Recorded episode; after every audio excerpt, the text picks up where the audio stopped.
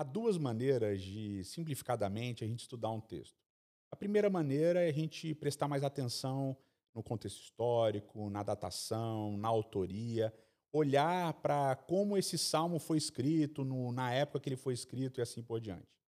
A segunda maneira é a gente prestar mais atenção nos elementos literários desse, desse texto, desse poema. Prestar atenção na semântica, na organização das palavras e assim por diante. Quando a gente olha para o Salmo 18, por exemplo, e a gente aborda ele num aspecto mais histórico, usando, por exemplo, quem sabe, a crítica das formas, alguns estudiosos vão chegar à conclusão de que esse salmo ele é um, um salmo de gratidão real, ou seja, foi escrito por reis ou por algum rei.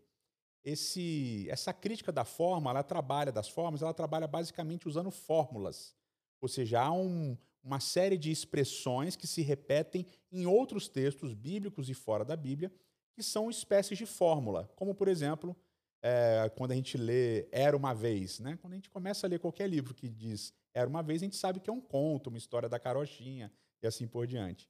Então, na crítica das formas, essas fórmulas vão ajudar a gente a entender quando esse texto foi escrito, quem escreveu, uma multiplicidade de autores, por exemplo, pode ter sido usada aqui é, em Salmo, no Salmo 18.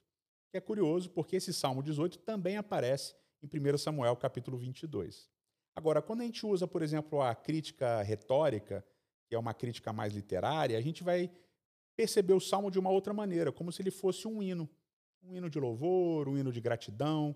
A gente vai olhar mais para a estrutura das palavras, é, como elas estão organizadas dentro do texto, e a gente vai chegar a um resultado diferente.